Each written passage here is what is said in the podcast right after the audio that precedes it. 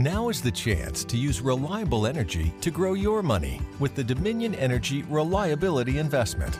Our new investment product offers competitive returns, no maintenance fees, and flexible online access to your money. Make the reliable investment in reliable energy. The Dominion Energy Reliability Investment. To find out more, go online to reliabilityinvestment.com. That's reliabilityinvestment.com. Hoy en Puerto Rico hay un tema que está abrumando las redes sociales y los medios del país. No, no es Ana Cacho ni el hombre manco. Es el plagio. Hoy, en Dándote la cara, vamos a estar exponiendo diferentes puntos de vista con relación a lo sucedido con el señor Transfor Ortiz y plagios de papel. Por aquí, por Dándote en la cara.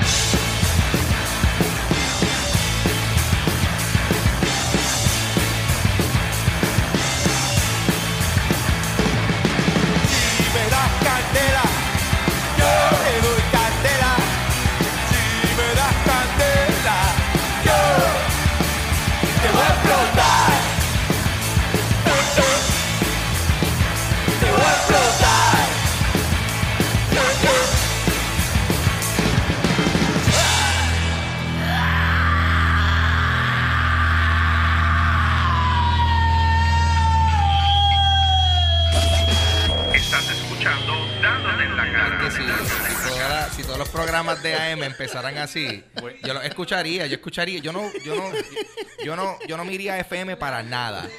Si así es que fuese todas las introducciones. Buen intro ahí, amigo. Plagios de papel tuche. Papá, Tuche. por favor. Eh, bue- Saludos cordiales a todos los que están escuchando dándote en la cara. Eh, soy Eric Rodríguez, mejor conocido como Chicho.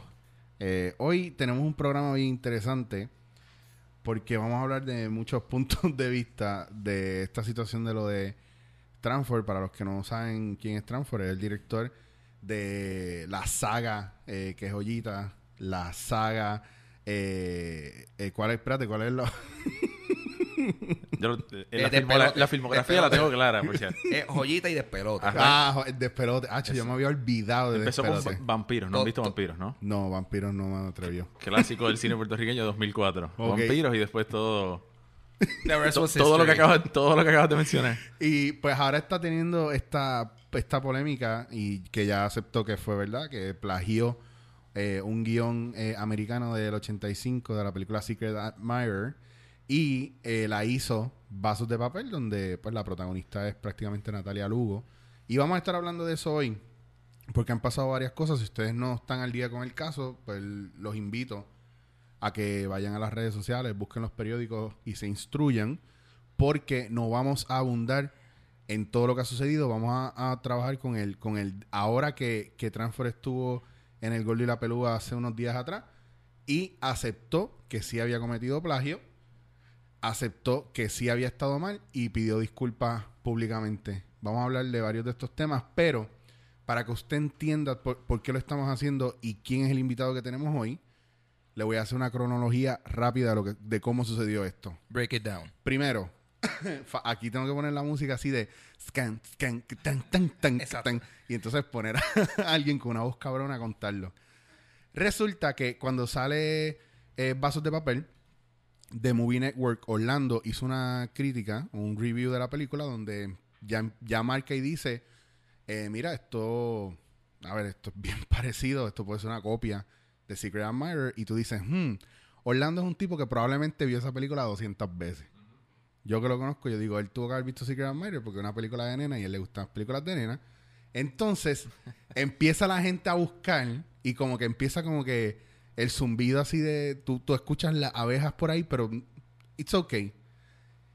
El invitado que tenemos hoy, William Rosario, el señor, el señor, Señor, señor. señor William Rosario, de, que escriben en la página web de Bajo Criterio, hace un artículo donde él ya le pone el dedo al filme y dice, no señores, esto es plagio.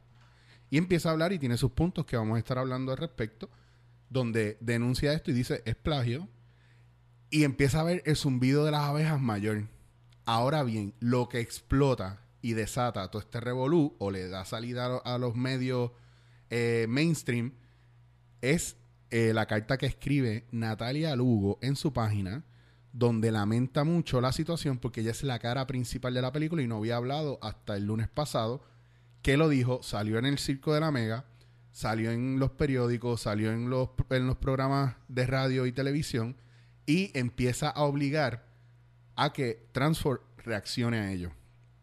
Y pues eventualmente no se hizo esperar y esa misma tarde del lunes, Transfor sale en el Gol y la Pelúa, eh, donde está diciendo, pido disculpas, lo hice mal, metí la pata, eh, fue plagio y no quiero que se siga echándole la culpa o se siga eh, dañando la credibilidad de las personas que trabajaron en esto o de los actores. Y días después, o el día siguiente, Rocky the Kid hace alegaciones por la mañana, donde dice que Natalia Lugo se tenía que haber quedado callada, que ella no era Zully Díaz, que era una veterana, que Zully Díaz podía hablar, pero que como ella era una rookie, eh, que eso fue lo que yo leí, Sí, es lo que dijo. es lo que dijo, Natalia Claro. no podía hablar. Claro, po- porque si tú eres una persona que está empezando en la carrera, tú no tienes voz ni voto. Exactamente. Es lo que está sucediendo. Antes de continuar, quiero presentar a mi sidekick, a mi, a mi salsa barbecue para mis nuggets, Yeah. Cogiste la salsa la que me gusta. Ángel Mecha Human, Boom, en la arroba casa. papo pistola en todos lados casi. En la casa, un placer. Y, ah, y, y hablando de un tema que, mano, yo no soy de mucho de que me, de que, de que me, cosas como esta me agiten, pero esto, this hits close to home, porque esto es, Claro. tú sabes, de alguna forma, I'm involved in this. Yo lo, yo lo, ya yo lo tenía previsto que sucediera. La semana pasada yo había comentado que yo quería hablar de este tema y quería hablar del cine en Puerto Rico y todo esto cua- porque leí lo de lo de William Eh, y entonces eh, mano el lunes sucede esto y yo digo boom que ahora obligado hay que hablar de este tema y decidí llamar a William que por leches de la vida Sí. lo conozco directa o indirectamente Exacto, sí. y, le, y hablamos un rato por teléfono y yo creo que esa conversación también marcó el que, sabes que sí, vamos a hacerlo, vamos a hablar de esto. Y le damos la bienvenida a William Rosario, que fue el que escribió este reportaje en Bajo Criterio. Y William tiene experiencia como cineasta, ha hecho películas, largometrajes, cortometrajes, es guionista, o sea, trabaja en esto y sabe. No es, un, no es un tipo cualquiera que lo escribió en un blog y ya está. Es un tipo que tiene credibilidad y que la gente conoce. Punto. Exacto. Así que Y bienvenido. la- eh, gracias. Exacto. No, no, la, eh, para un poco seguir la línea de lo que estás diciendo, es cierto. O sea, una de las razones por las que yo digo, espérate, esto hay que escribirlo, es porque yo leo, primero yo leo Orlando. Y lo de Orlando ya fue como una semilla, fue como, espérate, espérate. Aquí hay algo que hay que escuchar de una manera u otra, que hay algo que hay que investigar y, el, y lo mínimo que uno puede hacer es ir y hacer el ejercicio. Claro. Uno va y hace el ejercicio. Yo fui, hice el ejercicio, fui a ver vasos de papel primero, porque le di, yo le di, yo le quería dar como que el, el espacio para que me, divirti- me divirtiera como película puertorriqueña y punto, sin saber si era plagio o no de Secret Admirer. La voy y la veo, te soy honesto, me parece una propuesta dentro de lo que es competente. Digo, esto está muy bien. Obviamente después me doy, me doy cuenta porque tiene un guion de Hollywood abajo, te guste o no, los guiones de Hollywood hitean los puntos cuando tienen que hitear. Se leyeron hay el librito de Robert McKee. Se leyeron el librito de Robert McKee y saben, y saben, una escena empieza de una manera y termina de otra. Mm. Y yo cuando la estaba viendo digo, pues mira, dentro de lo que es, es una película competente. Es una película que tiene actores puertorriqueños en pantalla funcionando, etcétera, etcétera, etcétera. Bien, me fui al cine de lo más bien y me quedé con la cabeza, mañana tengo que ver Secret Admirer. A ver, vamos a ver hasta qué punto esto tiene cosas parecidas, porque lo primero que yo pensé cuando leí Orlando, que no es culpa de él, también es culpa del medio, el medio en el que trabaja, ¿no? Que tiene un- unas limitaciones, fue, bueno, pues quizás son tres, cuatro escenas que se levantó y pues las, las puso en la película y chao. Y cuando me siento ver la película, no podía creerlo porque es, es yo lo digo en, en el escrito, es 90% de la película. Y lo que no se copió, no se lo copió porque no tenía dinero para copiárselo. Es así, es así. Esa película, la única diferencia grande que tienes al final, y es porque la persona, spoiler alert, de una película de 1985 y una que ya no está en el cine, No, que está- que- y que no va a estar nunca, nunca nadie va a ver. y que, y que Secret Admirer está en YouTube. Está en YouTube, exacto, está en YouTube.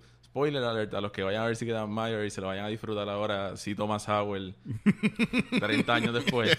este, esa película termina con una confesión desde desde un puerto al barco, a un barco que se está yendo. Y en Vasos de Papel, pues termina en un aeropuerto. En un lobby de un aeropuerto. Claro, tener un barco ahí corriendo y tener una persona que se tira desde un barco cuesta dinero. Y Mm. Secret Admirer costó 2.5 millones en el 1985. Eso es real money. Y supuestamente esta costó tres y medio. Costó exacto 350 mil. 350,000. Que te digo la verdad, hicieron milagro con el 350 mil. Porque se ve Pero como ellos una pudieron película. haber ido a Salinas y, y hacer el puerto y una jodida yola. Claro. También. O en el ferry, aunque Actually, sea. actually, Transformers para Pero el Gantel pudieron haber cogido el, el, Pero yo el- creo que- el bote del Exacto, Gantel y ahí se iba. Pero yo creo que es parte también un poco del fenómeno de la cosa, porque cuando uno empieza a hablar de copia, y por ejemplo en, varios, en Bajo Criterio yo escribo, mucha gente pues lo toma como que, "Ay, ¿cómo se puede haber copiado? Y yo creo que en la mente de la gente le viene, qué sé yo, copiarse un examen. Mm. Y no, no se entiende lo realmente difícil que es hacer una película, punto. Sea copiada o no sea copiada, es muy difícil hacer una película. ujú. Y yo entiendo porque él no va a hacer lo del barco, porque es una película que él estuvo un mes grabando. Hay que pensar, eso yo sí, es lo que primero que a mí me viene a la cabeza cuando pienso en el, el copie, eh, la copie, el copiete de, de Secret Admirer. Nosotros- esta no. persona, esta persona se sentó frente a un televisor, le dio play pausa a un guion, a una película, y escribió eso. Y después tuvo que castear una película, después tuvo que contratar un, un crew técnico, tuvo que irse y filmar un, y filmar un mes, editar, hacer una premiere, promocionar. O sea, hay todo un, un montón de tiempo y un proceso largo que conlleva hacer una película, porque hacer una película no es hacer una canción. Sí.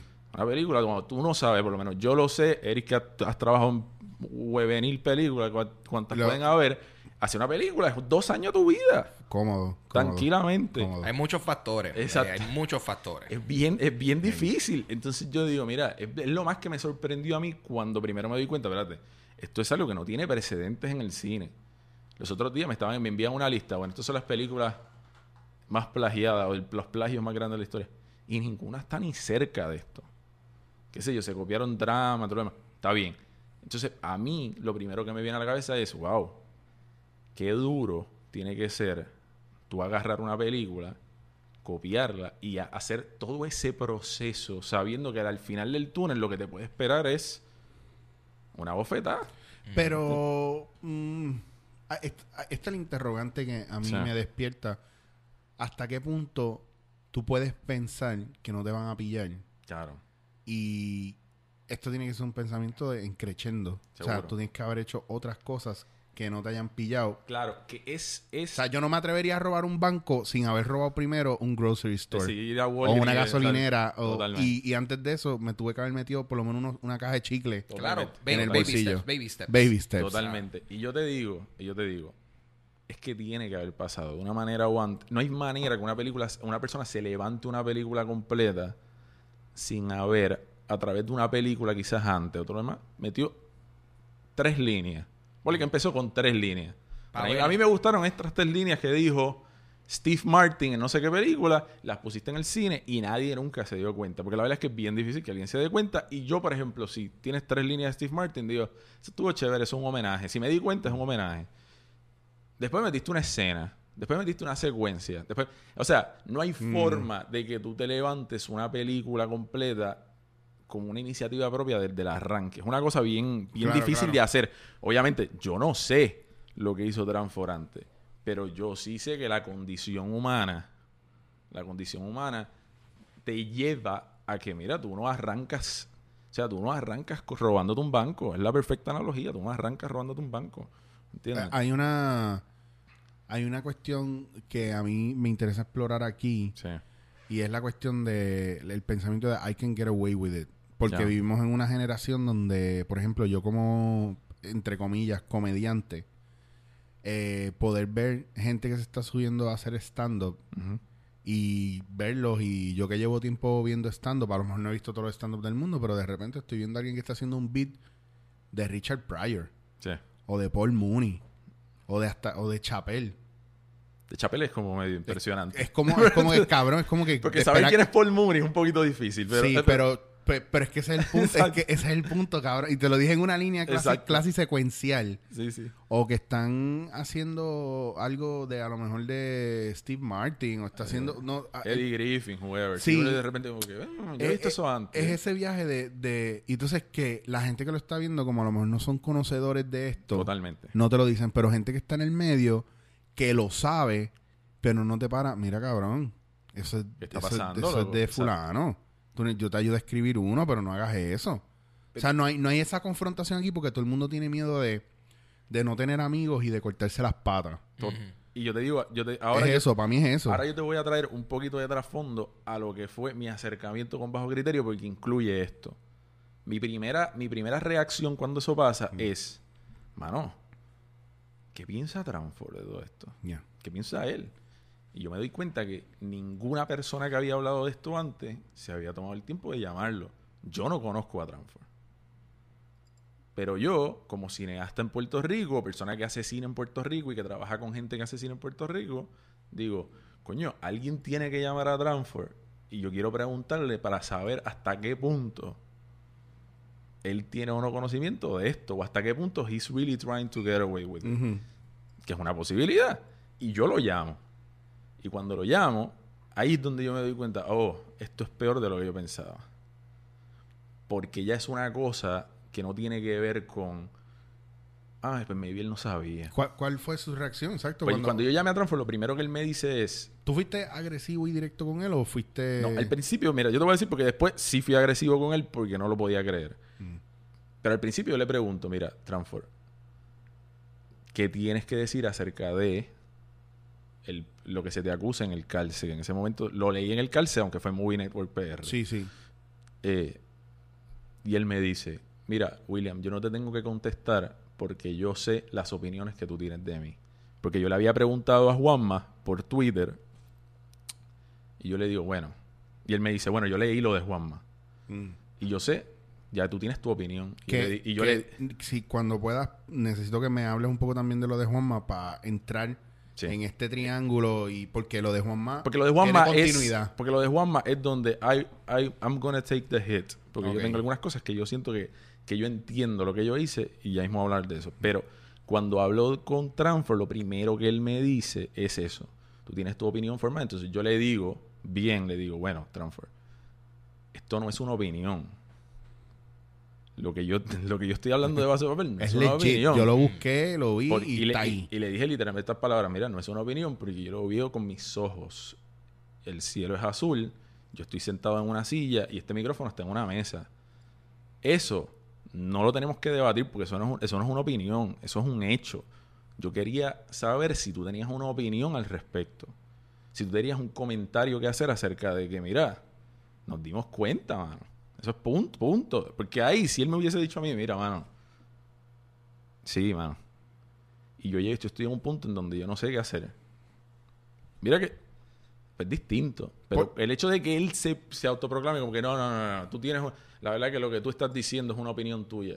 Pues mira, mano, me estás dejando saber que tú simple y sencillamente no quieres ni siquiera considerar la opción de que alguien se dio cuenta de algo que está más claro que el agua. ¿Entiendes?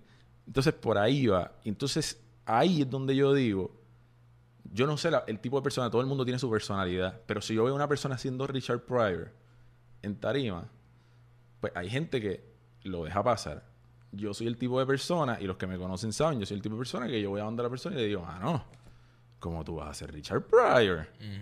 Claro. Sí, no, que no puede ser. tú no te lo puedes quedar No, callado. No, Eh. puede ser, no puede ser. Y como y normalmente yo me lo quedaría callado si alguien en los medios lo hiciera antes que yo y diría, mano, eso está bien loco. Pero como nadie lo hizo antes que yo y nadie lo quería hacer. Ante mis ojos nadie lo quería hacer o no lo iban a hacer al tiempo en el que yo decía, coño, esto hay que hacerlo ahora. porque. Este tipo tiene una película que es un producto ilegal en el cine y está haciendo dinero con este producto ilegal. Pues yo dije, pues hermano, yo tengo mis chops de periodista, yo soy un comunicador profesional. Yo dirijo comunicaciones en la Federación Internacional de Baloncesto, yo hago esto, ta, ta, ta. ta. Mira, yo tengo, ¿por qué no lo voy a hacer yo si ya veo que nadie lo quiere hacer? Pues mira, digo, vamos a escribirlo y que se joda. Ya yo tenía la idea de que vamos a hacer bajo criterio y toda la- Pero digo, hermano, esto hay que escribirlo en algún lado, porque no puede ser. Y cuando hablo con Transform, pues mira, me da un, me da una tristeza porque digo, ah, esto es peor de lo que yo pensaba. So- entonces la reacción de Transfer prácticamente es the, the initial igniter para decir, ah, pues sabes qué, mano, si tú estás en esa actitud, yo entonces lo voy a hacer yo. Claro, porque yo llamé hasta cierto punto, yo sabía que yo iba a escribir. Mm. Pero eh, yo soy de los que pienso, mira, si en ese momento Transform me dice a mí lo que le dice al molusco, lo que pasa es que obviamente yo no soy su safe space y eso yo lo entiendo. Pues entonces yo digo, mira, mano, diablo, esto es algo para estudiar como, como la psicología detrás de esto. Sí. Pero cuando él me responde de la manera que él me responde, yo digo, ya esto no es acerca de psicología. Aquí hay algo pasando que alguien quiere tapar y la gente no quiere saber, que es a dónde tú vas.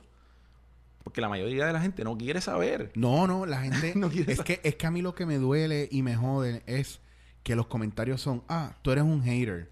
Exacto. Que fue, que fue lo que comentó y lo que leí. Que vino de... Que no me acuerdo nunca de su nombre, pero... lo tengo Luis. Rifkol. Ese mismo. Mano, ¿cómo tú me puedes decir a mí? O cómo tú le dices Sí. al país en el periódico? O lo dices a viva voz. A mí no me importa si es una copia o no es una copia. Cuando tú has presidido, ¿no? Claro. El- el- la Corporación de Cine de Puerto Rico. Sí, sí. So, desde los cargos más altos no le importa un carajo. Me estás diciendo que lo que tú quieres es chavo o movimiento o no sé qué carajo es lo que tú quieres, pero no te importa si es copia o no es copia. So, Yo lo de, so, lo no de es Luis, válido. Yo lo de Luis lo veo un poco distinto, porque yo veo a Luis, yo lo veo desde este punto de vista. Pues mira, una de dos cosas. Mm. Una de dos cosas. O una, él está envuelto en este proyecto de una manera u otra, y él quiere distraer, que eso es una posibilidad, whatever. O la otra es, mira, él de verdad no le interesa. Que también habla un poco de la naturaleza del, del puertorriqueño común. Alejarse, alejarse también lo hace un enabler. Porque, porque si no le importa a alguien como él, Exacto. significa, significa que no le importa a alguien que provea o ayude a conseguir eh, medios para uno poder producir y hacer estas cosas. Tú me estás diciendo a mí que entonces cualquier cabrón que venga con cualquier libreto sin verificar y sin nada, pues lo puedo llevar y coger de pendejo a la corporación de Aquí, cine. la- aquí el problema también en parte es que al no tomar acción directa Claro. con este tipo de situación, Sí. eh, está llevando un mensaje que este tipo de comportamiento es aceptable, Es y- aceptable. Y, que no, y que no se le castiga. Para mí es peor, porque para mí, más que aceptable o no aceptable, él lo que está diciendo es, mira, a mí no me importa. Que es peor, porque la apatía ante este tipo de temas, pues, y vuelvo y te digo, esta es mi opinión, si a ti no te importa, pues felicidades, pero a mí sí me importa. La apatía ante este tipo de problemas es lo que para mí, para mí, nos tiene a nosotros como puertorriqueños en donde estamos. Claro. ¿Me entiendes? Que es, mira, si se copió o no se copió de Richard Pryor, que se joda, yo me reí. Ah, bien, pero espérate, ¿qué, qué quiere decir eso acerca de el proceso creativo? ¿Qué quiere decir eso acerca de la integridad de esa persona como un creador? ¿Me entiendes? Eh, O sea, ¿qué quiere decir eso como tú? Porque lo que a ti, a lo mejor a ti, te- por ejemplo, a lo mejor a alguien no le importan las artes. Ok, pero ponle que te importen las drogas, por ejemplo, o la criminalidad en Puerto Rico. Pues mira, si a ti te importan las injusticias a ese nivel, pues yo digo, mano, te tiene que importar un poquito este, tiene que importar un poquito que esto es una injusticia, que hay una persona que está sacando provecho de una mentira. Punto. De una mentira y una creación que esa persona hizo. Pero es, es- pero es exactamente lo que tenemos en el gobierno. Y en muchas situaciones. Gente que le está sacando provecho a la mentira y no es tanto por echarle ahí más leña al fuego con la cuestión de transfer. Es sencillamente quiero irme a algo mucho más. eh, Sí, más general, más- claro. más- y, más, y más profundo. Sí, sí.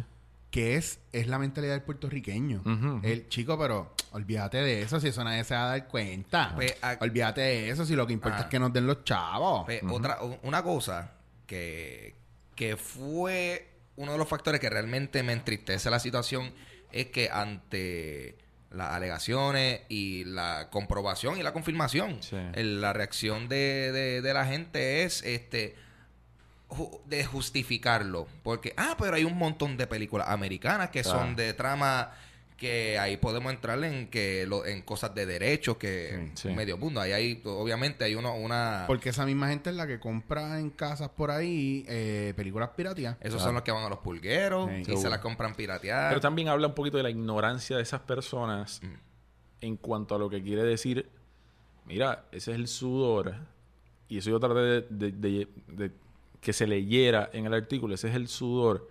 Secret Admirer, está bien. David Greenwald y Jim Kauf, que son los que escribieron eso, a lo mejor ahora son millonarios. Hicieron 508, felicidades por ello, pero en algún momento, esa película, ellos la parieron. Ese era el bebé de ellos. Claro, ellos parieron esa película de verdad. Y tú tienes un, un director puertorriqueño que la tradujo y que dice, no, no, ese es mi bebé. Y que te quiere borrar cualquier tipo de parentesco con una persona que, mira, a mí no me importa si es gringo o si se la robó a alguien brasilero o si se la robó a, a quien sea. Mira, mano, esa persona se fajó para hacer una película porque yo me pongo en la posición del Greenwald y el Kauf. Y yo digo, mano, ¿qué pasa si una persona a mí de repente en Dinamarca, por decir un nombre, de repente aparece una película que es de una persona que estuvo ese fin de semana aquí y vio mi película en un festival y de repente sale la película en Dinamarca, haga 5 o haga 10 pesos. Yo digo, coño, mano, esa persona literalmente se apropió de se apropió de un material que no le pertenecía y lo está, lo está llamando por ahí de él. Suyo, claro. Y por eso yo digo, lo que tú estás diciendo y lo que tú estás diciendo, Erika, a mí, a mí yo también lo transporté algo un poquito, lo subí a un nivel de, ok, ¿qué dice esto de nosotros como puertorriqueños? Porque aquí hay varias cosas. Para mí, lo del, lo del cine americano, y que si lo están haciendo allá, pues lo están, lo- no importa que lo hagan aquí, me habla mucho de lo que se permite en este país. A nivel de medios y a, mi- a nivel de otras cosas. En este país, pues, si Arsenio Hall es un charro, pues mira, ¿por qué? Por, dec- por decir un nombre, ¿viste? Si Arsenio Hall es un charro, pues ¿por qué Luis Vigo no puede ser un charro también? ¿Entiendes? Sí. No, no, mano, nosotros tenemos que exigirle a nuestra gente que tenga un nivel de integridad, de dignidad y de compromiso, más allá de que si lo hace un gringo, no lo hace un gringo. A mí qué me importa si, lo, si lo- dos mal no hacen un bien. Estamos, Entiendo. estamos copiando desde hace muchos años. Seguro, seguro. En televisión, en radio, eh, hasta en literatura. Y mi pregunta es, ¿hay problemas de identidad? El puertorriqueño sabe de dónde viene, no sabe de dónde viene, acepta quién es, no acepta quién es. En ¿Qué, es- qué en está es- pasando? En este caso, para mí se demuestra que, pues mira, como en mu- muchos otros temas que tenemos, pues la mitad del puertorriqueño no tiene ningún tipo de ida- de identidad cultural y quizás más de la mitad del puertorriqueño y pues hay otro otro grupito que está afuera, ¿viste? Gritando, ¡eh! ¡Identidad! ¡Yo soy boricua! Sí, pero ¿qué, habla- qué dice eso acerca de lo, de lo que puede pasar después? Eso es lo que yo decía, espérate. Entonces, esto es el viejo este. Si esto se va a permitir, esto es el viejo este. Claro. Y mañana, a mí me encanta Paul Thomas Anderson, pues mañana, mano, yo voy a hacer Punch Drunk Love. Porque, ¿sabes qué? Me da la gana, porque, porque sí. O sea que tengo luz verde para coger todos los Esa- guiones de Wes Anderson y hacerlos puertorriqueños. Exacto. Está bien difícil, Wes Anderson. Pero, Pero esa, sí, pero esa- sí. esa es la parte que va a ser el 90% porque no, to- no es más no el 50 porque no voy a tener exacto. 50% para la fotografía, los settings, hacer todo, o sea, todo lo que es visual me jodí. Y es lo otro que no se habla con Secret Admirer, por ejemplo. Es malísima, mano, como película. Entonces eso también te permite Mm. una facilidad de hacer cosas. Pero yo lo que digo, porque tú estás hablando, y esto hasta cierto punto era un, un poco de lo que a mí me dio ayer escuchando el Molusco y escuchando el programa, hasta cierto punto a mí sí me da tristeza por Transford. No por lo que hizo. Lo que hizo una ridícula y whatever. Pero me da tristeza porque yo pienso, pues mira, este tipo, en ellos en- hay algo en lo que ellos tienen razón. Por su éxito, porque mucha gente fue a las salas de cine, pues este tipo le tocó coger una bofetada de algo que no es nuevo en este país. Él, él es el ejemplo. Él va a terminar siendo el ejemplo histórico de una persona que se robó algo. Lo que pasa es que él lo hizo a un nivel mucho más grande, con un nivel, con una precuela que Los Dominriqueños, de una película que le hace un montón de dinero también. Mm. Y él habló en voz alta y gritó, eh, yo estoy en la historia, soy el primer director puertorriqueño de los... Entonces él se hizo un blanco fácil para que Bueno. esto pasara. Pero esto no es nuevo, Eric. No, no, no, esto no, lo sabemos tú y no, yo. ¿Cuántas veces esto pasa? Incluso a mí me enviaron una foto, yo no, no había visto esto, me enviaron una foto del, del guion, del, de la portada Sí. del guion que dice... El guion original, ¿no? Libreto guión- original. libreto original, eh, vasos de papel, guion original de Transfer Ortiz. Y eso es, Es duro. eso- yo llevo eso a corte y eso sí Exacto, es man. el problema. Entonces, Guión original, libreto original Es de... duro. Pero yo pienso en eso. ¿Sabes lo que yo pienso, Eric? Yo pienso el, el actor que recibió ese guion.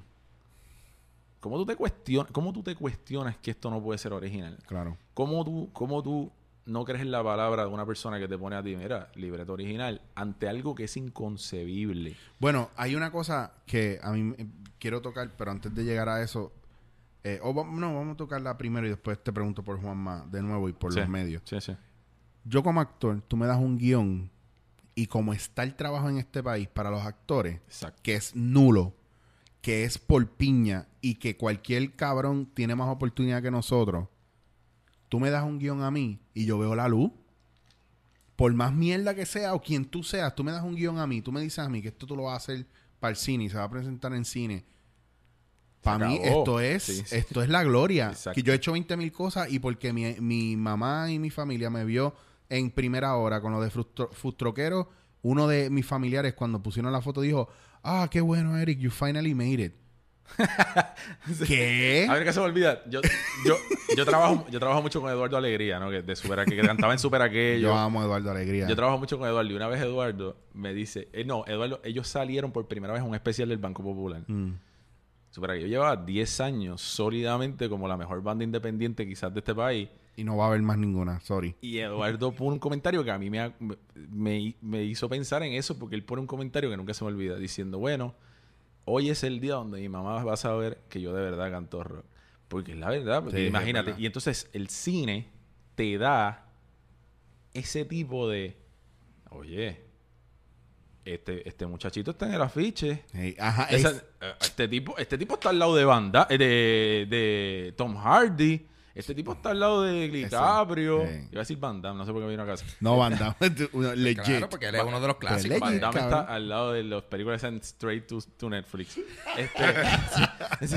no pero pero eso te da un tipo de te hace legítimo como actor y yo por eso yo siempre desde el principio inclusive yo a todos los actores de esta película previo a bajo criterio todos los actores jóvenes y después podemos hablar de por qué los jóvenes y por qué no los, los- los veteranos yo soy toda la otra línea aparte de Rocky the Kid I'm proud to say it pero pero no Que también vamos a hablar de eso. pero, bro. pero la- yo le escribí por mensaje. Yo no los quise llamar. Porque para mí, yo, ellos tenían todo el derecho de tener su tiempo para pensar esto, para hablar de esto. todo lo demás. Y para mí, yo siempre lo vi desde el punto de vista de, mano, estos tipos no tienen la culpa. Claro que no. Estos tipos le dieron un guion de cine en Puerto Rico. Es un dinosaurio. Eh, aquí lo, lo que a mí me va tripea es porque yo particularmente me puedo poner desde el punto de vista específicamente de los actores. Sí. Como tú dijiste, las oportunidades son inexistentes Sí. y eh, más a una producción de ese tipo de nivel que tú entras con como que con la confianza de que esta persona eh, tiene todo esto como que mira, si esto es una producción, todo esto está hecho by the book y todo eso. Ahora, eh, es bien lamentable porque entonces mucho del talento joven, particularmente, por ejemplo, Natalia, que ella es la cara de toda esta producción, esto le es, un- es una mancha, es una persona que está empezando a, hacer su carrera. Pero eso es lo genial de Natalia. Porque Natalia, como persona joven que maneja medios y que es una, es una, es un brand en Puerto Rico, ella supo, "Wait, wait, wait, yo voy a salir adelante de la historia. Yo no voy a dejar que esto sea una mancha.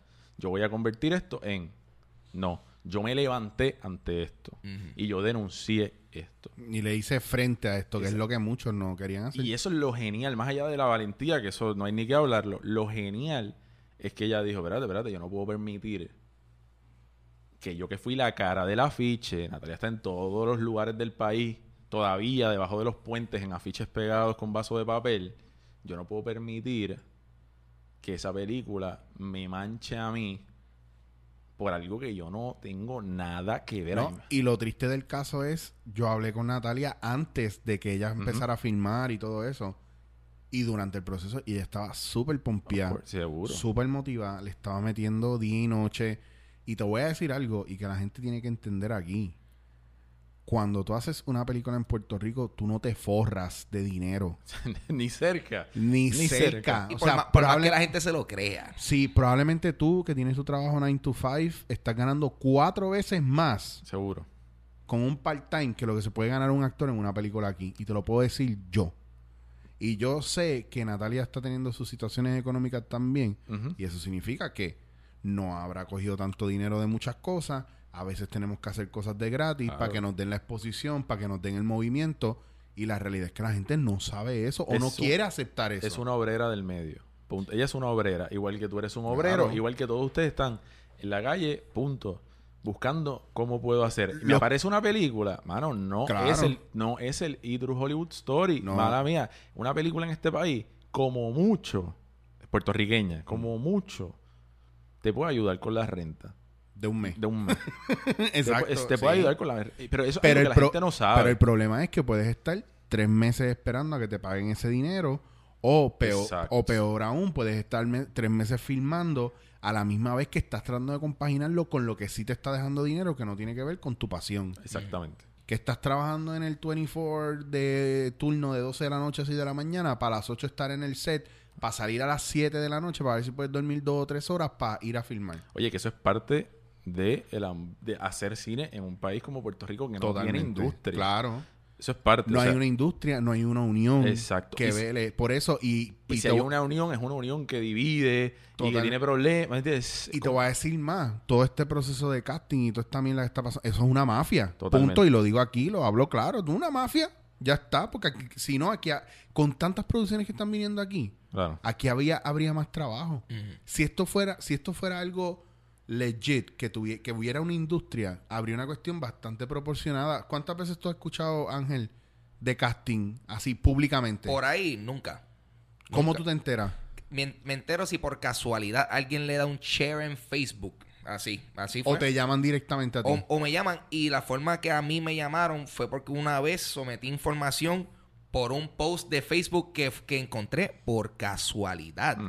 Y la cosa es que eh, muchas personas, por ejemplo, yo yo, yo he tenido eh, dos, dos, do- ¿cómo dice? Dos guisos de actuación y realmente yo digo que yo estoy ahí. Obviamente el proceso de casting, pues ya eso requiere, eso es, ok, me cogieron nítido, pero llegar al casting es muchas veces pura casualidad y, y- Sí. y- y- y suerte. Totalmente. Porque, porque Mira- realmente, realmente aquí es, es- es como tú dices, es bien limitado y muchas veces eh, bien lamentable, pero muchas de estas agencias ya tienen a su A su corillo de a su gente. corillo de gente, que son los que siempre van a tirar para adelante. Mira, si te, me- que te digo algo, o sea, yo también soy de los que pienso, mira, si tú eres un director y tú tienes tu equipo y, y tú sabes que X persona va a estar bien y te la pasas bien con él, yo a veces no los culpo.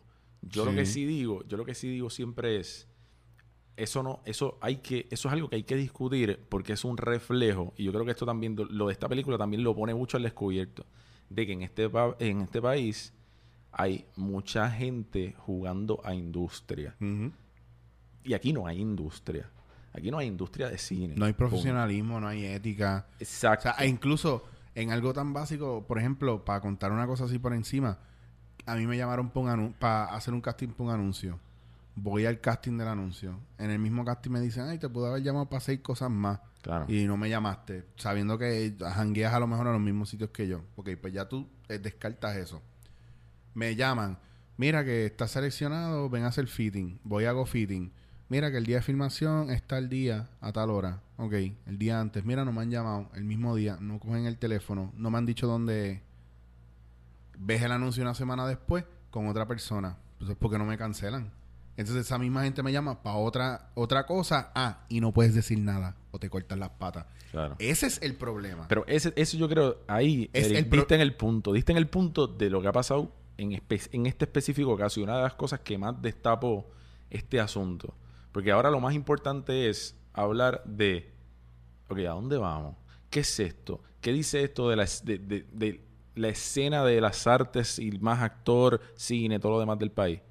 Bueno, pues esto dice, lo que tú estás diciendo, Eric, esto dice que aquí no hay industria y que nosotros estamos jugando a hacer una industria con un algaretismo total.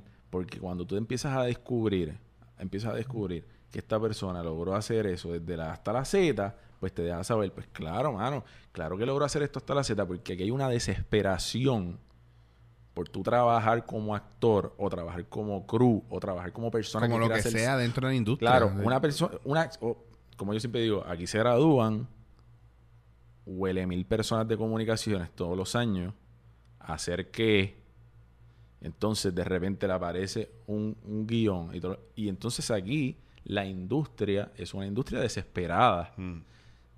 Si hay, un- si hay tal cosa como una industria, es un montón de gente que está desesperada por conseguir un guiso. No se elabora, no se desarrolla y está todo el mundo peleándose por, por ese único pedazo, por el Es- cupcake ese que dejaron ahí en el medio. Exactamente. Que, eso, eso es bien triste, mano, porque eso, eso lleva a un montón de cosas. Esto no es único de Puerto Rico, pero aquí tú tienes grupitos, como todo, está todo el mundo desesperado, hasta los mismos amigos se tiran, la gente no se quiere. No, se La- tiran, se tiran y después tenemos que trabajar juntos un proyecto y somos es- los más hermanos. Exacto. Y tú dices, es una pena, es una pena, porque se da una circunstancia como la que se da ahora. Se da una circunstancia en donde nadie entiende cuáles son los canales correctos a través de los cuales comunicar una cosa como esta. Mm. Porque, espérate, espérate, espérate, déjame no hablar, porque si hablo, pero es que yo no sé, porque si tengo que trabajar contigo la semana claro, que viene. si hablo me voy a cortar las patas. Claro. Oye, pero esto es una injusticia ante el país. Y sí, yo sé porque... O sea, cuando yo pu- publico bajo criterio, yo recibí un montón de mensajes de gente diciendo, bien, aplauso, genial, buenísimo, qué bueno lo dijiste. Ah, coño, dale un... No, mano, no puedo porque... Mm.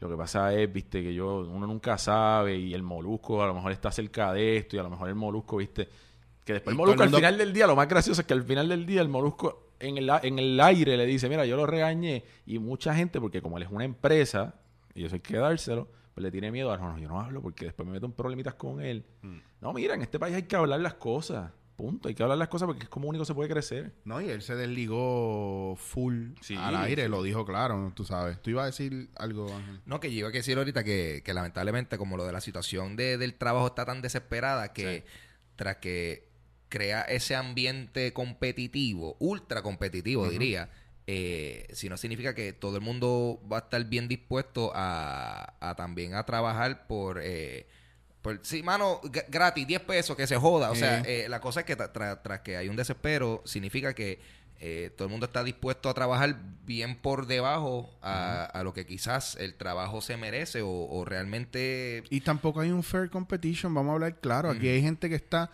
overqualified también y le, como hay gente mediocre, hay gente overqualified, le han dado de codo No porque más, son, sí. porque son muy buenos, porque cobran más, porque son, entre comillas, difíciles de dirigir. No, Cuando- o difíciles de trabajar, que O a mí me encanta. difíciles de... Cuando la gente dice, ah, es que fulano es bien difícil de trabajar porque Sí, es sí. que él se queja mucho. Bueno, maybe se queja porque tú no estás haciendo bien tu trabajo. A ver, ¿qué May- hacemos? maybe tú eres un director que no sabes bregar con actores. Claro. Y lo estás haciendo porque tienes el equipo, porque lo pudiste comprar y porque llevas años haciéndolo solo. O que no entiendes que es un craft. Punto. Dirigir Ajá. es un craft. O sea, dirigir no es poner una cámara aquí, darle rec y etcétera. O sea, yo siempre hablo. Yo trabajé con quizás históricamente uno de los actores más difíciles que tuvo este país, que era Miguel Ángel Suárez. Totalmente de acuerdo. ¿Verdad? Yo, Yo, lo, trabajé con él yo lo conocí y trabajé con él y es bien... y, era, y era una persona bien complicada de trabajar. Yo, al día de hoy, digo que Miguel Ángel Suárez es mi, mi universidad.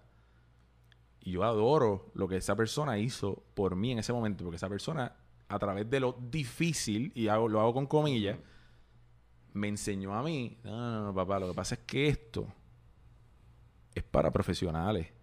Si tú vas a venir aquí a jugar que estás haciendo cinecito y tú no te vas a saber el guion y tú no te vas a saber... O sea, cuando yo conocí a Miguel Ángel Suárez, él me dijo a mí, la, la primera cosa, yo le digo, eh, Miguel, ¿cómo estás? ¿Todo bien?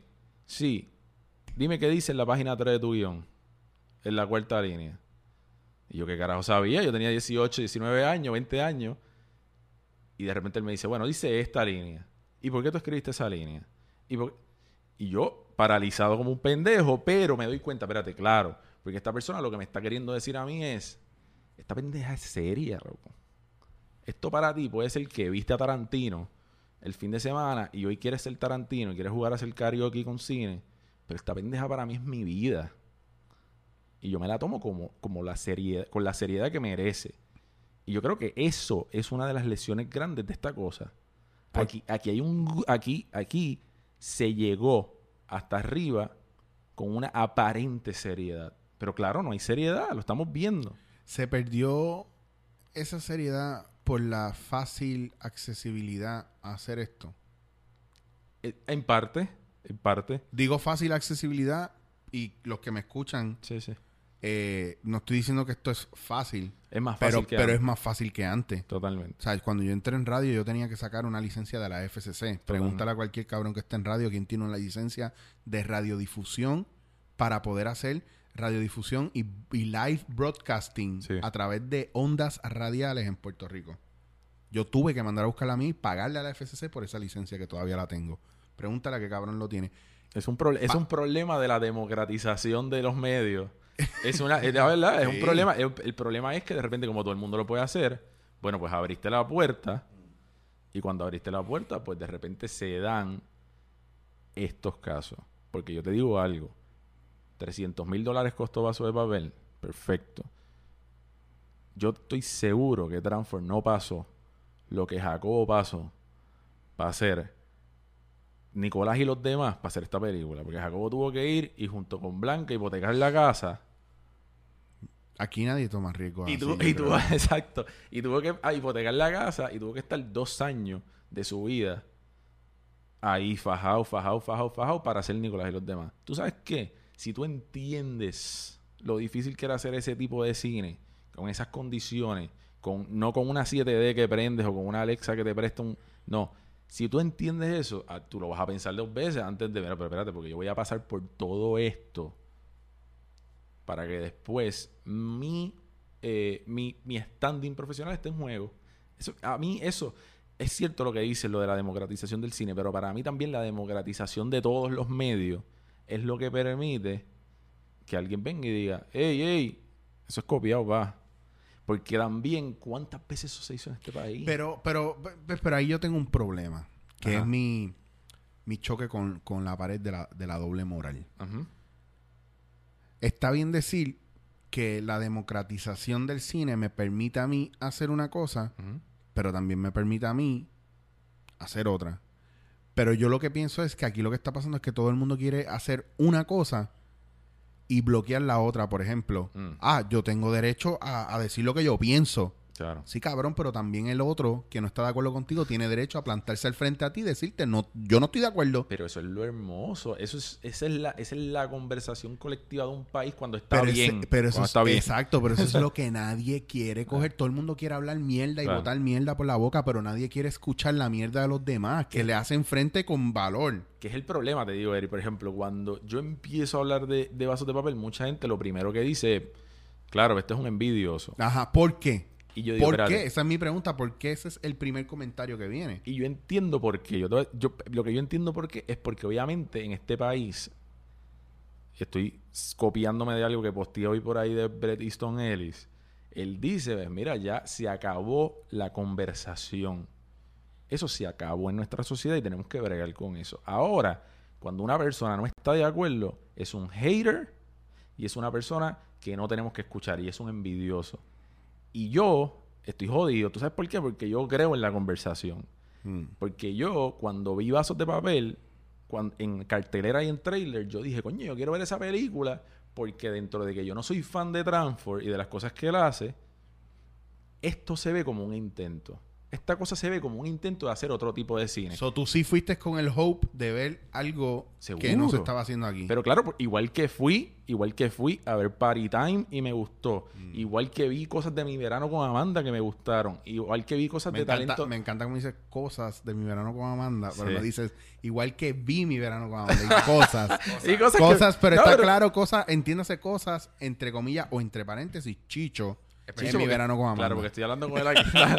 no, pero, no, pero la verdad, te digo, yo vi much del, yo veo películas puertorriqueñas en cartelera y yo voy. Sí. Y yo quiero ver y yo quiero que estén bien. Y yo quería salir de esa sala y decir, diablo, mano, Transform dio el paso. Sí. Y este tipo va a abrir una puerta, porque fue lo que yo pensé. Yo pensé, espérate, este tipo está tocando comedias románticas.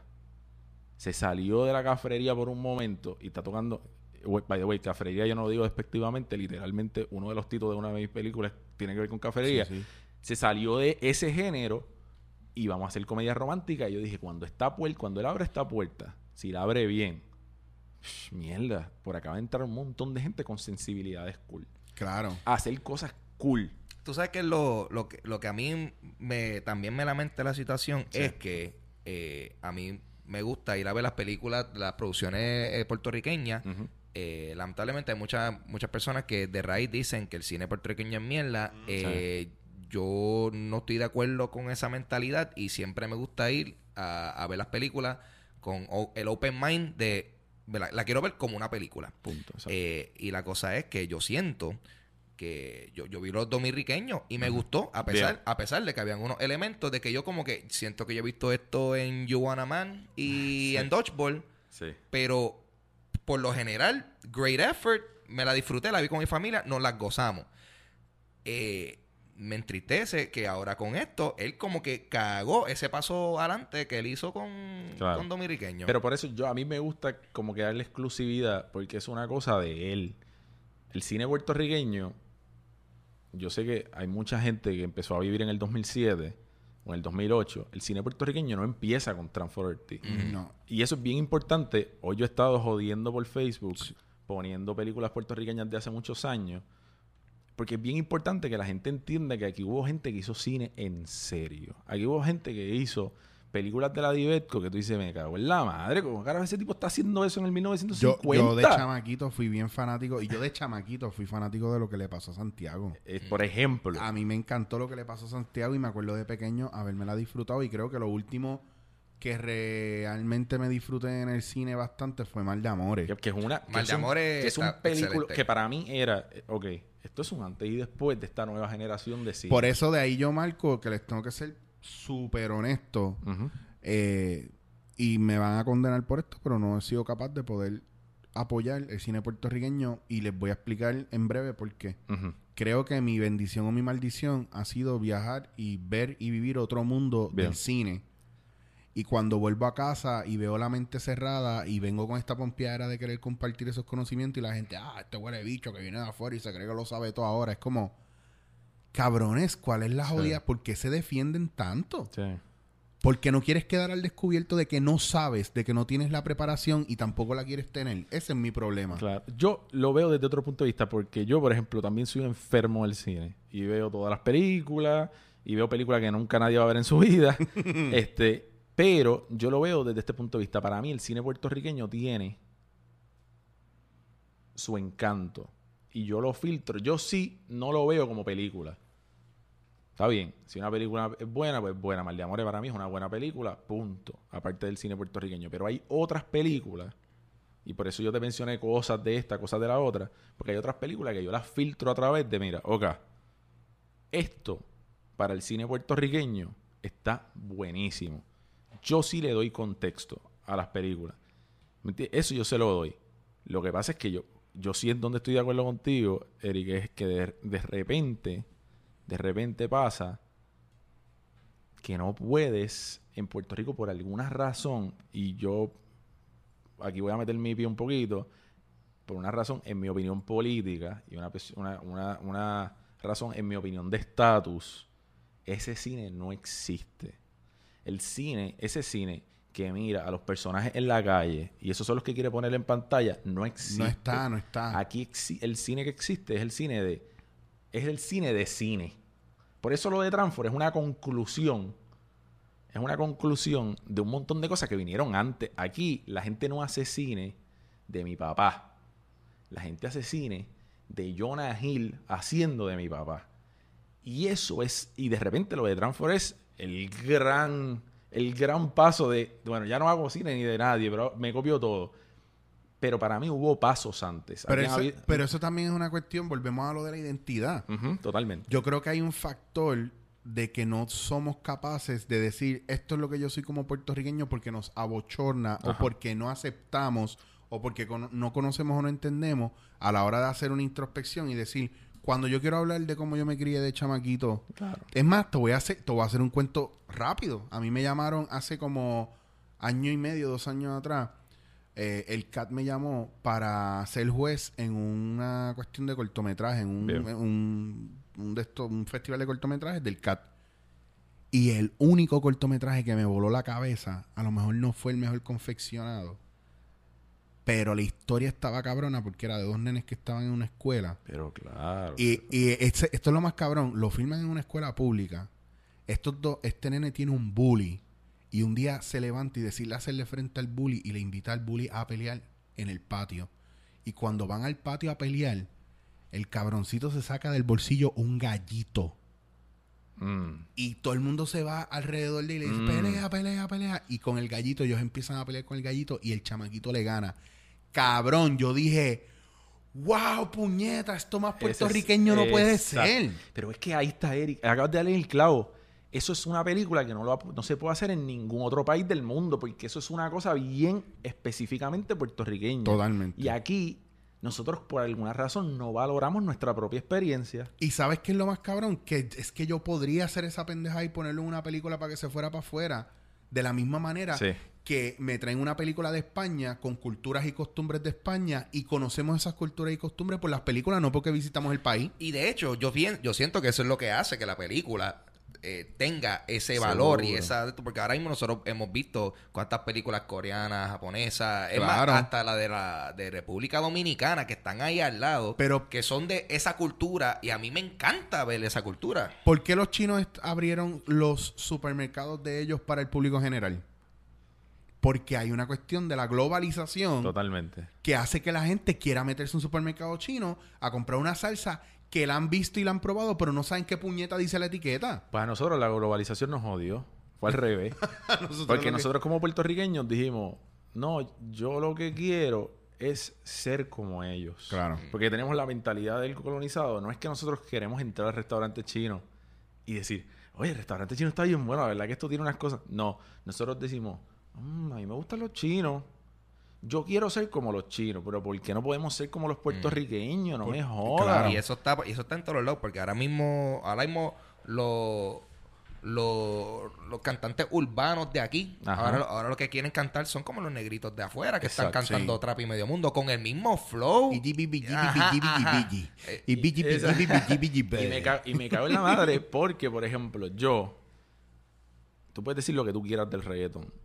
Yo siempre, el principio del reggaetón lo valoro mucho porque Sí, yo digo, el under, eso, es, el under. eso es una cosa bien puertorriqueña. Bien. Esa pendeja es un documental de Puerto Rico en ese momento. Y nosotros no nos atrevemos a hacer eso en el cine. Tu comentario, a mí, que se joda si una película está bien hecha, mano. Yo pongo Shadows de John Casavetes en los 60 y yo digo, pues mira, eso a mí me deja saber más lo que es Nueva York en esa época que una película de Hollywood que se filmó en Los Ángeles con calles de embuste de Nueva Que se joda el cine en ese sentido. La apuesta es, si está bien hecha o no está bien hecha, mano, que pongan a puertorriqueños haciendo cosas de puertorriqueños ahí. Claro, que siempre es un estereotipo anyway de lo que es latino, tú Claro, sabes. ¿no? pero, pero o sea, cosas de puertorriqueños yo no me refiero a que tengan que andar por ahí. No, no, no, no, no, yo me refiero a que, mira, mano, lo de los gallitos. Eso, Eso a, mí, a, mí eso- cool. a mí eso me voló la cabeza. Ah, Totalmente. Porque todos los demás, todos los demás cortometrajes era tratando de imitar algo americano. Exacto. Entonces, esa es mi pelea. Y, y mi pelea es porque yo pongo una película argentina, porque como las que a mí me encantan, que salen Ricardo Darín siempre, que son mis favoritas, casi todas las de él. Sí. Puedo ver Nueve Reina. Puedo ver El hijo de la novia, que me explota la cabeza cada vez que la veo. Eh, puedo ver cosas que lo que te traen, aparte de la cultura de cómo es, tú no estás viendo la cultura, tú estás viendo la gente cómo es en ese lugar. Exactamente. Y eso no es, ah, vamos a meter una tipa bailando bomba en la parte de atrás. No, no es necesario. No, no, no, no. Pero es como tú ves ese personaje en ese barrio desenvolviéndose sin tener que, que caricaturizar a la doña de la esquina con 20 rolos. Claro. No, y al O- revés. La tipa de bailando bomba en la parte de atrás. La estupidez de nosotros es que nosotros, pues la ponemos en la parte de atrás. Y esa persona no está en la parte de atrás. Tú tienes que ir y investigarme a mí. ¿Qué, carajo hace una señora bailando bomba en la parte de atrás? Y esa es la película. Claro. Y pero en este país, no, no, no. Hay que colorear esto de puertorriqueño. No, sé. loco. Eso, tú estás pasando tu mentalidad a través de un filtro americano para llegar a eso. Te pregunto, vol- volviendo al tema de Transform, ¿por qué los medios cuando vieron ese, empezaron a anotar, si lo, si lo pone el Calce, que para los que no lo saben, el Calce es un blog que es de Metro, aunque Metro no quiera decir que es de Metro y no Sí. lo merc- me- eh, mercadee, es un blog de Metro donde ahí pueden decir lo que les dé la gana prácticamente. Bien. Entonces, ¿por qué si ya Orlando escribe para eso y tira ese hint, por qué nadie decide, hay un momento, yo quiero meterle a eso a ver qué pasa? Vamos a, vamos a profundizar en este tema. Esto puede ser algo heavy, porque yo he visto que han cogido películas de aquí y de donde sea y la han destrozado. Pero no. Pero entonces, cuando hay un crimen. Esto hubiese sido un lead investigativo para alguien Sí. que- para todos esos periodistas que Esto les es un, encanta hacer esto esto. es un Pulitzer. Ah. esto es un Pulitzer. que yo espero que dándote en la cara se lo gane después de este programa. Obligado, aunque no sé, lo voy a, lo voy a transcribir, lo voy a hacer escrito, lo voy a mandar para que esté en todos los medios Esto- también. eh, esta situación es como el spotlight de lo que está pasando. Eh, claro, ahora pero. Sí, Es un- es que nos han hablado de eso. y Yo sé que y le mando saludos a toda la gente que escuche esta entrevista para ver qué, qué teníamos que decir al respecto, especialmente de los medios seculares que Me están más pegados. No, de- Exacto. de- pero, pero, por ejemplo, yo te voy a, te voy a hablar un- porque yo te- tuve esa misma interrogante al principio. Yo decía, primero porque yo trabajo con medios toda mi vida, eso es lo que hago. Y yo decía, pero qué raro que nadie se haya querido asentar a hacer este ejercicio. que ojo, que tú no estás en el mainstream como tal, pero explotaste algo en el mainstream. Claro, exacto. Que también un poquito era mi, mi curiosidad y algo que me da un poquito de... "Hmm, qué raro. qué raro que de repente un blog pues tenga... Por ejemplo, lo que hizo, lo que hizo Natalia es bien raro. Porque Natalia es una muchacha muy del 2016. Ella es una muchacha muy de medio. Y cuando ella agarra y quiere explicar lo que pasó con, con- con esto, pone nuestro link. Que Natalia también después habló conmigo y me dijo por qué lo hizo, básicamente. Ok. Que, by the way, queríamos tenerla aquí, pero por causa ajena a su voluntad no, no pudo estar con nosotros. Exacto. Pero eso te habla a ti de que, mira, y esto es algo que yo descubrí en el proceso. Yo soy muy anticuado en cómo yo pienso con los medios.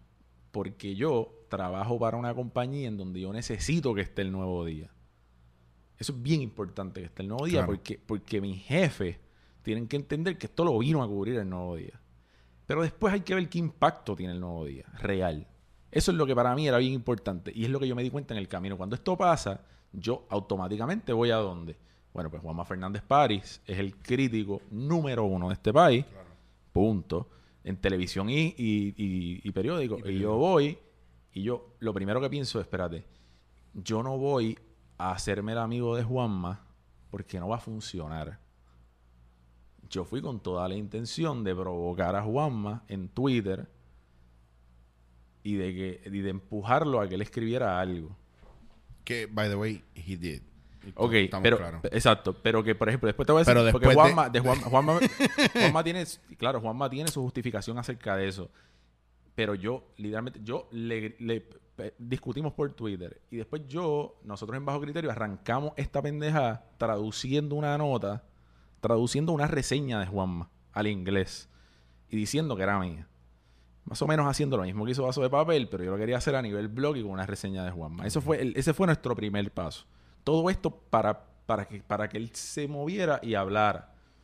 Lo que yo no sé, y él me está, y él me aclara, porque obviamente yo he tenido conversaciones con Juanma después de esto, es, pues mira que él no había visto la película. Punto.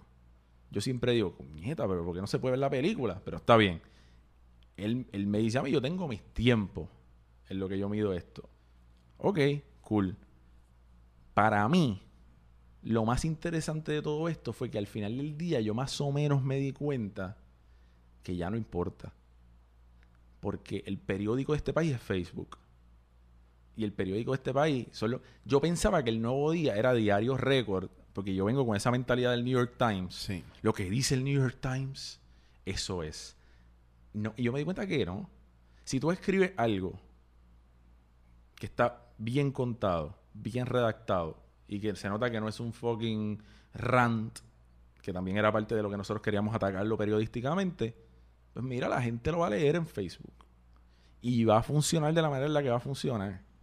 Y Juanma, después, y él me lo dice bastante bien, me dice, pues mira, yo reaccioné tarde porque él tenía un proceso particular y esa es la verdad. Juanma no tan solo es el crítico número uno de este país. Juanma también tenía familia trabajando en esta película. Y pues él le tomó más tiempo. Ahora yo digo otra cosa. ¿Qué es lo que yo me di cuenta después? Porque yo le reclamaba a Juanma. Te digo, ¿qué carajo tiene que ser Juanma nada más? Claro. ¿Dónde carajo está la gente? ¿Dónde- dó- ¿Qué pasa con los periódicos de este país que no tienen más Juanma? ¿Entiendes? ¿Qué pasa con los periódicos de este país que no tienen más Juanma? Sí, Porque que esa- de, momento la responsabilidad le cae a esa persona. Claro, porque ahí es donde se pone, ahí es donde yo me siento mal. Pero Por- también por- está el factor, ey, pero ojo, también está el factor que le estás dejando claro, cabrón, prácticamente tú eres el mero mero aquí ahora mismo. So, hay mucha gente que they're looking up to you. Claro, pero donde Es una responsabilidad grande. donde fue, es claro, pero donde fue, donde yo me siento mal es eh, que yo hago todo eso de manera pública, Twitter, la traducción, después dentro del artículo yo fui fuerte con Juanma a propósito y mucho anormal en este país distorsionó eso a donde llega que no, Juanma tiene que hablar. Espérate, wait, wait, wait, wait. Yo quiero que Juanma hable. Pero Juanma no tiene que hablar. Transford tiene que hablar. Claro. La gente le pedía a Juanma. Bueno, la yo- gente le pedía a Juanma como que Juanma, loco, ¿qué carajo pasó? Que tú no hablaste, mano. Tú tenías que hablar. tú tenías que hablar. Y yo digo, pero ¿verdad? Es ¿Qué que, pasa? es que volvemos a lo mismo. Yo te voy a ser bien honesto. Yo he visto a Juanma eh, Sí. enredarse las pescosas de manera de, de manera muy Elegante. elegante Sí. en las redes sociales. Y yo lo he escuchado y tiene puntos súper válidos. Totalmente. Eh, la gran mayoría de ellos son súper válidos desde su punto de vista. Eh, y, pero también he visto otra gente que no son Juanma, que también los tiene. Ah, totalmente. Y, y me es y sorprendió que ninguno tirara para adelante con esto, lo denunciara, lo marcara o se tomara el tiempo de, de hacer lo que tú hiciste. Exacto. ¿Por qué no tengo el tiempo para hacerlo? Porque no me importa, porque eso es un revuelo y es un crical y no me quiero meter en problemas. Exactamente. Eh, ahí por- la voy a dejar. Y porque la verdad es que los círculos en este país, nosotros somos una isla, Mm. y mira, ¿sabes qué? Si tu círculo es Caribbean Cinema y encontrarte con gente en el lobby comiendo popcorn, tú te vas a encontrar con Transfer. Totalmente. ¿Me entiendes? La semana que viene te vas a encontrar con Transfer. Y yo entiendo eso. Ahora, lo que yo sí le doy ahora a Juanma es crédito, porque al final del día, pues mira, está bien, escribió después de bajo criterio. Pero que se joda, escribió. Pero escribió, sacó cara. Claro, escribió y ha sido tajante en los medios. Juanma ha ido a los medios y ha dicho, es una copia. Mira, mano, ¿qué más se puede pedir? Ese tipo fue y lo hizo. Que tú querías que, que yo quería que lo hicieras antes. Pues sí, mano. Pero pues. Pero yo quería que lo hiciera en el nuevo día. Pues sí, mano. Pero después fue a Guapa y lo hizo. Mi pregunta entonces es: ¿dónde están los otros? ¿Dónde hay otro? Bueno, Si hay no- gente que no se quiere meter en ese crical porque Exacto. probablemente públicamente no se quieran meter o no digan nada, pero escondidas digan, ah, diablo, lo peor.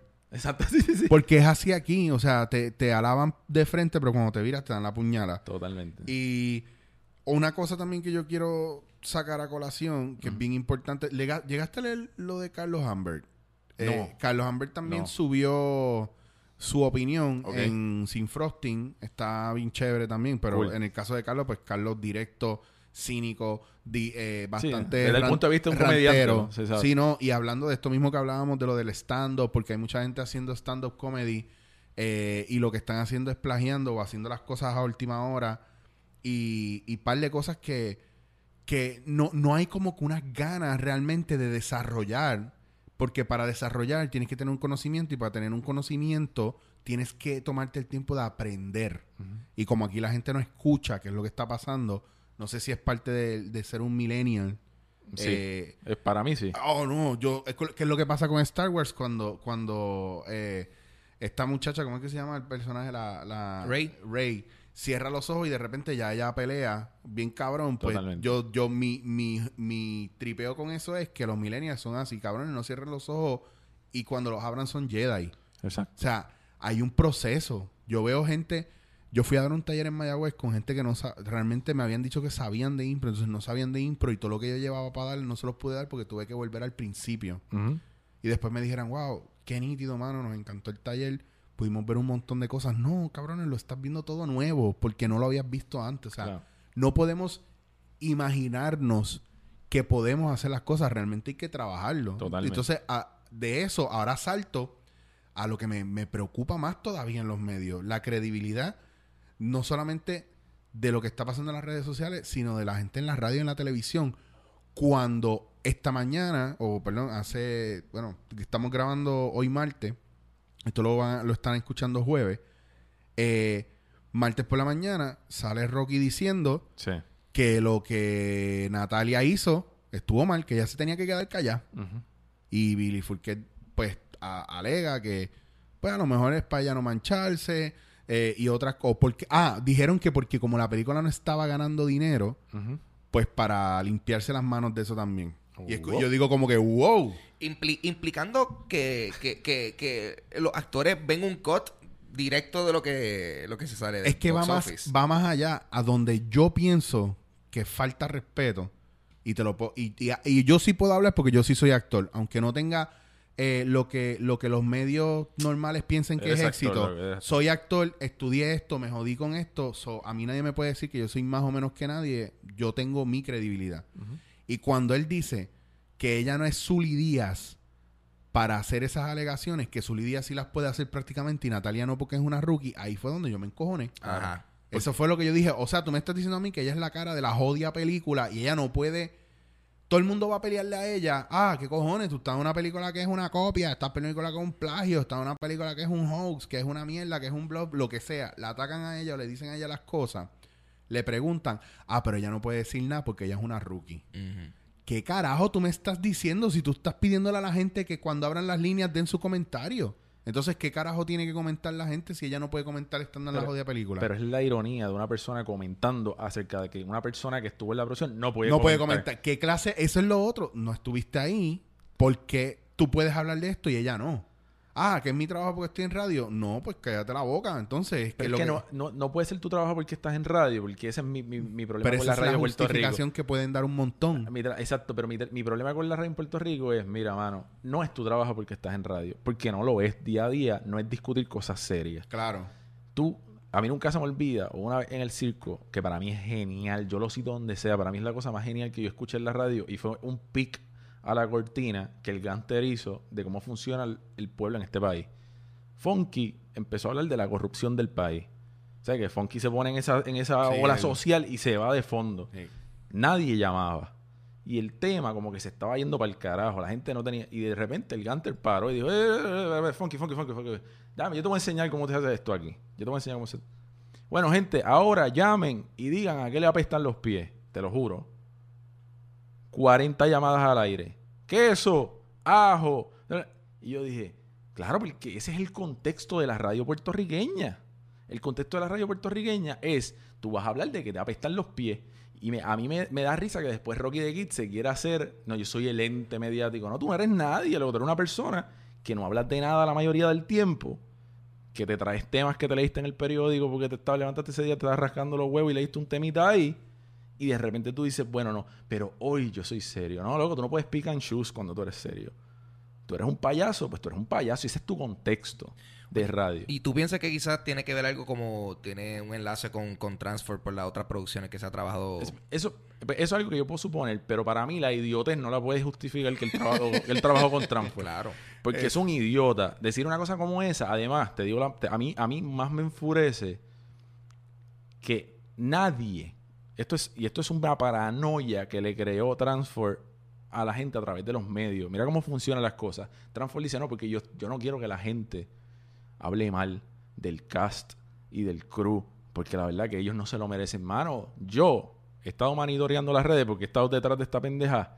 Nadie habló mal de esos cabrones. Nadie, nadie. No hubo una persona que yo leí en redes diciendo, oye Natalia, te tienes que callar. No, eso lo metió Transfer a la conversación. No, Lo incluso. metió Transfer ahí, pero loco, porque tú estás hablando de esto. loco? Incluso, incluso habla, hab- gente habló de la situación de lo de Natalia y han dicho que ha sido toda una dama y lo digo aquí Totalmente. públicamente a los cuatro o cinco seguidores que tenemos que nos escuchan que estén claros mis tíos y mis primos porque mi mamá no me oye pues no me soporta eh, que quiero que ustedes cuatro o cinco sepan y estén claros de que yo llamé a Natalia ese día cuando lo escuché y después lo leí y le dije cabrona, así, empecé cabrona. Pues cuando yo digo cabrón o cabrona es porque va a ser un statement sólido y legit.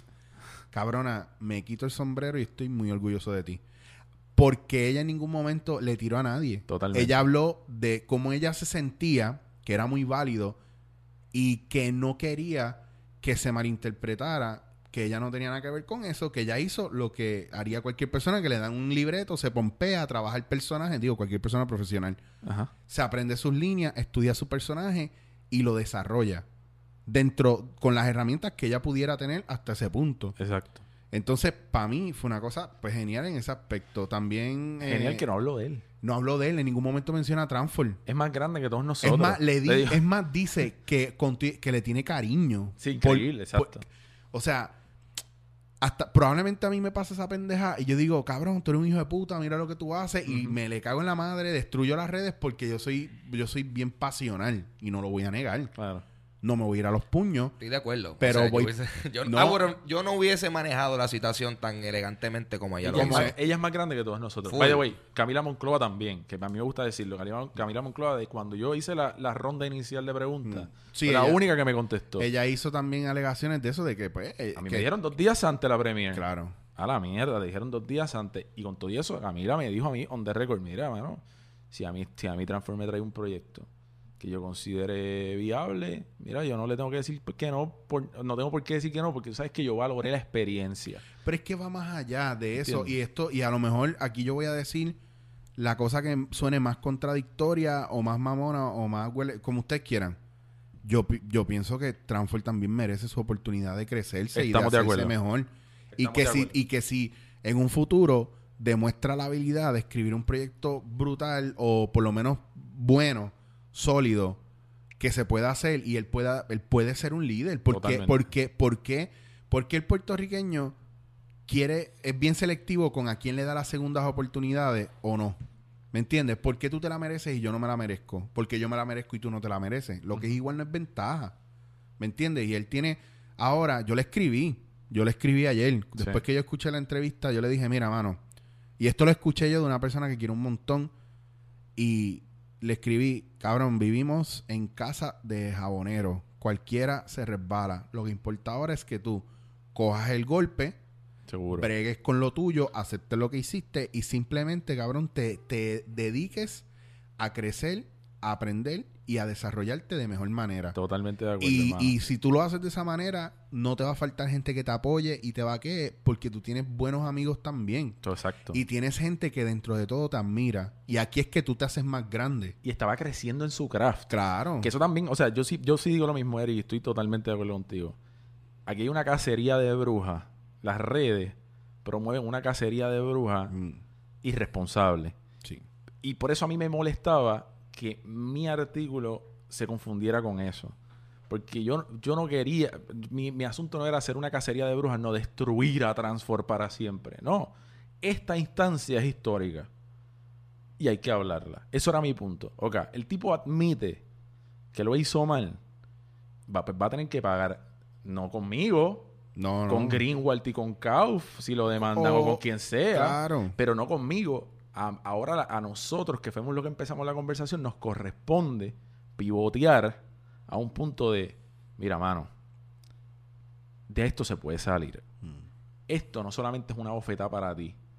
Y esto no es solamente le abre los ojos a ti y a la gente que trabajó contigo, a la gente que, que estuvo envuelta en esta pendeja. No. Esto le, abre- le tiene que abrir los ojos a todo el país, a todo el cine del país. Yo espero que esto llegue a un punto y esto no es deseándole mal, porque esto es que podía ser con cualquiera. Seguro, seguro. Es que yo lo único que quiero es que la gente vea esto como, como, con- como ejemplo para realmente de esforzarse más y desarrollarse más en su propio craft y valore las cosas de calidad. Exacto. Yo siento que esto, esto tenía que pasar. Sí, Totalmente pero todavía falta una parte, falta una parte. Ya hubo el public humiliation, como quien dice. Ajá. Falta Public conversation, man.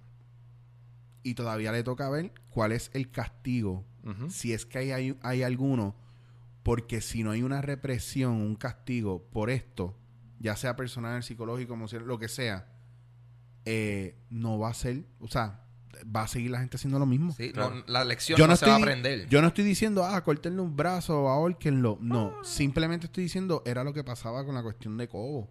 Cada vez que lo demandaban, él salía por la libre. ¿Y qué pasa? Chao. Más programas empezaron a salir hablando chisme porque we are fucking untouchable. Totalmente. Esa es la que hay. And you're not. Soy prensa. Soy demándame. prensa, demándame. Eso yo nunca me voy a olvidar del soy prensa, demándame. Claro. Yo puedo hacer lo que me dé la gana. Un comentario tan, provo- tan, tan provocativo, ¿tú me entiendes? Como que estás provocando una... Pues, Literalmente. Entonces, entonces sí. Que, by the way, erróneo. Ah, También. to- Ajá. a mí no me importa si tú eres prensa. Si tú, Sí. hablas, tú haces libelo, tú haces libelo y te cagas en tu madre. Ahí está. De eso sé yo. Pero Pero, o sea, es cierto lo que tú estás diciendo. Tiene que venir ese paso, pero para mí la conversación es bien importante porque Transfor, yo vuelvo y digo, es el ejemplo de esto. Pero Transfor no es el único que se sienta Esa es a ver, claro, que se sienta a ver X-Men y dice, "Mm, yo podría hacer cuatro o cinco escenas de X-Men y hacer eso un cortometraje. No, yo creo que es importante, hablarlo y por eso yo pedía portada de los periódicos, Juanma habla de esto, Mario habla de esto, porque para mí era importante que esto quedara en récord. ¿Sabes qué? Qué pena por Transfer, pero sí era importante que hubiese una humillación. Porque después de la humillación, tanto para él como para todo el mundo, va a venir un proceso de, antes de yo sentarme a hacer esto otra vez, Piénsalo. papá, yo puedo estar en la portada del periódico en Bien dos cabrón. días. ¿Me entiendes? Y eso es bien importante para Transform también. Porque tú sabes qué, si Transform mañana hace un material original, una película original que es buena, que nos representa como boricua, como hemos estado acá- a- a- hablando aquí, que le da trabajo de verdad y crea industria en este país, y sale por eso en la portada, mi hermano, yo soy el primero que lo aplaudo. Pero esto tenía que pasar para que todos nosotros dijéramos, espérate, espérate, hay consecuencias de opinión pública con esto. Y por eso me encojona más tipos como Rocky the Kid, lo digo aquí a rajatabla, tipos como Frankie J en Lo Sé Todo, que son tipos que no entienden que una persona que hace algo mal necesita una pública humillación. No hay que matarlo, no hay que pa- patearle la cara, etcétera, pero necesita un- una humillación ante la opinión pública, porque hay un montón de muchachitos por ahí que decían, yo voy a hacer lo que hace Transfer, y en vez de 3 millones voy a hacer 7 o 8. Y, y ellos tienen que entender, sí, está bien, ojalá hagamos 20 millones, pero se tiene que hacer bien, se tiene que hacer con integridad y se tiene que hacer de una manera genuina. Y yo, para mí, como mínimo, lo que va a lograr que hoy Transfer esté en la portada del periódico, lo que va a lograr es que los chamaquitos cuando vengan creciendo van a decir, es que ya no es ni siquiera que lo tengo que pensar hacer así. Es que lo tengo que hacer, así- que hacer así porque yo voy a terminar la portada si veo una puerca como esa. ¿Entiendes? Ojalá, mano. Ojalá. Y de esta, Transfer se levante y te haga un peliculón. Ojalá. Ojalá. Ojalá. Ojalá, porque sería el eh, eh, de- en esta era de los primeros entonces que lo haría. Porque, porque honestamente, y perdónenme otra vez por mí, porque ahí yo voy en plan hater. Es que yo no he visto nada que de verdad me guste y me llene. Después de tanto de lo que yo he visto, Sí. ni siquiera he visto un intento. en- y esto es para otro tema. sí. Desde, esto, es otra, esto es otra hora. desde lo anticuado y lo y pienso lo obsoleto que está el trabajo actoral de muchos actores en este país de no desarrollar y crecer la técnica y de seguir haciendo cosas que parecen ficticias y leídas y no explorar el verdadero despliegue de emociones de un personaje para realmente ejercitar las emociones del público. Ese es mi gran problema hoy día porque lo mío es la actuación. Pero, Y yo no- y no necesariamente significa que yo sea el mejor actor. pero como todo, también eso se da a través de un espacio de crítica. Mm. Y en este proceso de vasos de papel y en este proceso de la exposición que nosotros hicimos, etcétera, etcétera, yo me di cuenta también que en Puerto Rico no hay espacio a la crítica entre nosotros. no, no es válido. Y eso es una mierda. Sí. Porque si mañana A.O. Scott o cualquier otro huevo, Wesley Morris, cualquiera de esos huevones se sienta y ve vasos de papel y dice, mano, a mí las actuaciones las encontré X o Y. No, coño, mano, el tipo del New York Times. No, mano, ¿y por qué nosotros entre puertorriqueños no nos podemos hablar y criticar, mano? Una persona que tira líneas en una, en una tarima en este país no es sacrosanta, mano. Yo puedo mirar un performance, igual que tú puedes ver lo que yo escribí o lo que yo hago y decir, mano, eso su- mira, mano, a mí no, me gustó esto, ni esto, ni esto, ni esto. Mira, para eso se hace. Lo mejor que puede haber es diálogo. No puede ser que ustedes, que la gente, porque sean actores, sean intocables. No puede ser. Aquí tiene que haber un espacio para que nosotros entre nosotros hablemos, hablemos. Hablemos de- del plagio, hablemos del cine puertorriqueño, hablemos de las actuaciones, hablemos de los guionistas que no existen, de por qué aquí no se agarran libros, libros que han ganado premios en el mundo entero y se hace cine. Todo eso se tiene que hablar. Todo eso tiene que estar en diálogo allá arriba. Lo- para mí lo más triste de todo esto es ver que lo tocamos ahorita. No hay diálogo. Se acabó el diálogo. Si tú hablas mal de algo, pues tú te cagaste en tu madre. Tú eres un hater. Tú eres un hater. No, mano, vamos a hablar. Hablar no está mal. Hablar no está mal, siempre que sea con respeto. No se allá afuera y decir, eso es una mierda y un mojón. No, no. Siempre que sea con respeto, mira, mano, vamos a tener una discusión. Una discusión pública siempre es buena y siempre ayuda a crecer. El cine argentino, hace 30, 40 años, se hablaba en Argentina de que era una mierda y de que se habían ido al carajo. Sí. Y acerca de que se hablaba entre ellos, empezaron gente. No, no, no, espérate, bebé, bebé. nosotros tenemos posibilidades, nosotros tenemos que contar esto. Y porque nosotros no podemos hacerlo, mano. Porque nosotros no podemos hablar de cine. Porque yo no puedo salir a la calle y decir, mira, esa película a mí no me gustó. O, mira, los dominicanos estuvo 90% buena. A mí hubo una parte que no me gustó, que fue esto. Pues no, porque tú sabes que si yo hago eso, si mañana yo llamo al programa del Molusco, por ejemplo, y digo, Molusco, a mí me gustó el 90% de los dominicanos. Sin embargo, yo tengo un problema con X, Y o Z. Mira, loco, mala mía, pero la verdad, la próxima es una película tú, pero... No, mano.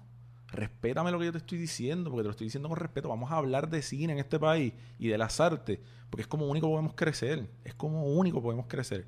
Y yo espero que esto sea ejemplo de que es necesario.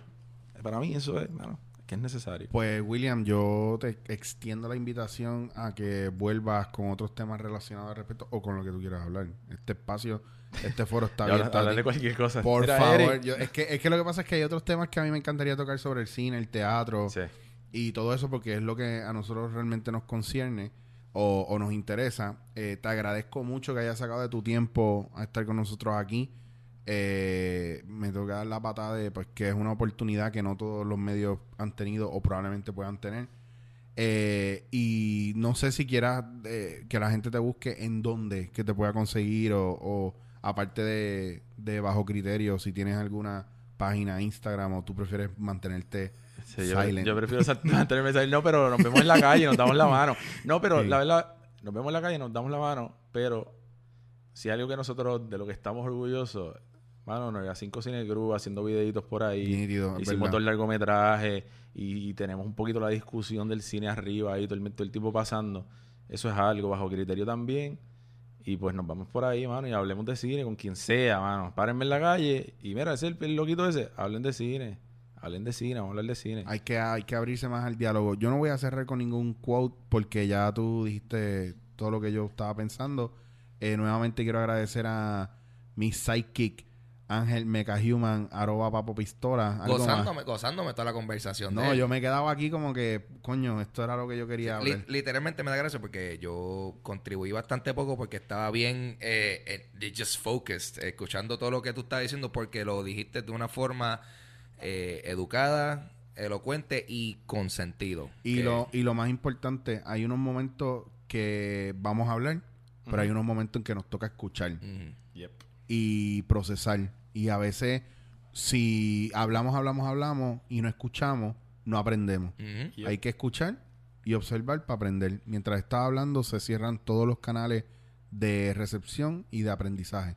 Dicho eso, si me quieren escuchar hablando, pues yo tengo yo tengo un podcast que se llama Dulce Compañía, eh, que sale un episodio nuevo todos los miércoles por buya.fm y está disponible iTunes, Audioboom, Stitcher y donde quiera que pueda escuchar podcast. También pueden escucharnos aquí todos los jueves.